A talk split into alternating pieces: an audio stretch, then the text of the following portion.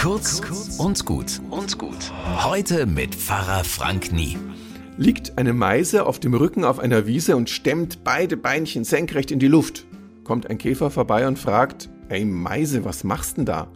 Na, ich halt den Himmel fest, erklärt die Meise. Wenn ich locker lass, fällt der uns allen auf den Kopf.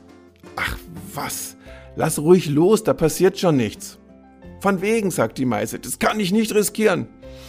Wenn du meinst, der Käfer schüttelt den Kopf und zieht ab. Die Sonne wandert über den Himmel und am Abend krabbelt der Käfer wieder an der Meise vorbei. Die liegt immer noch im Gras, vor lauter Müdigkeit ist sie eingeschlafen. Keine gute Idee, wenn man auf dem Speiseplan von Katzen steht. Der Käfer weckt sie schnell auf und irritiert schaut sie sich um. Was? Wie? Wo? Und merkt, der Himmel ist ihr gar nicht auf den Kopf gefallen.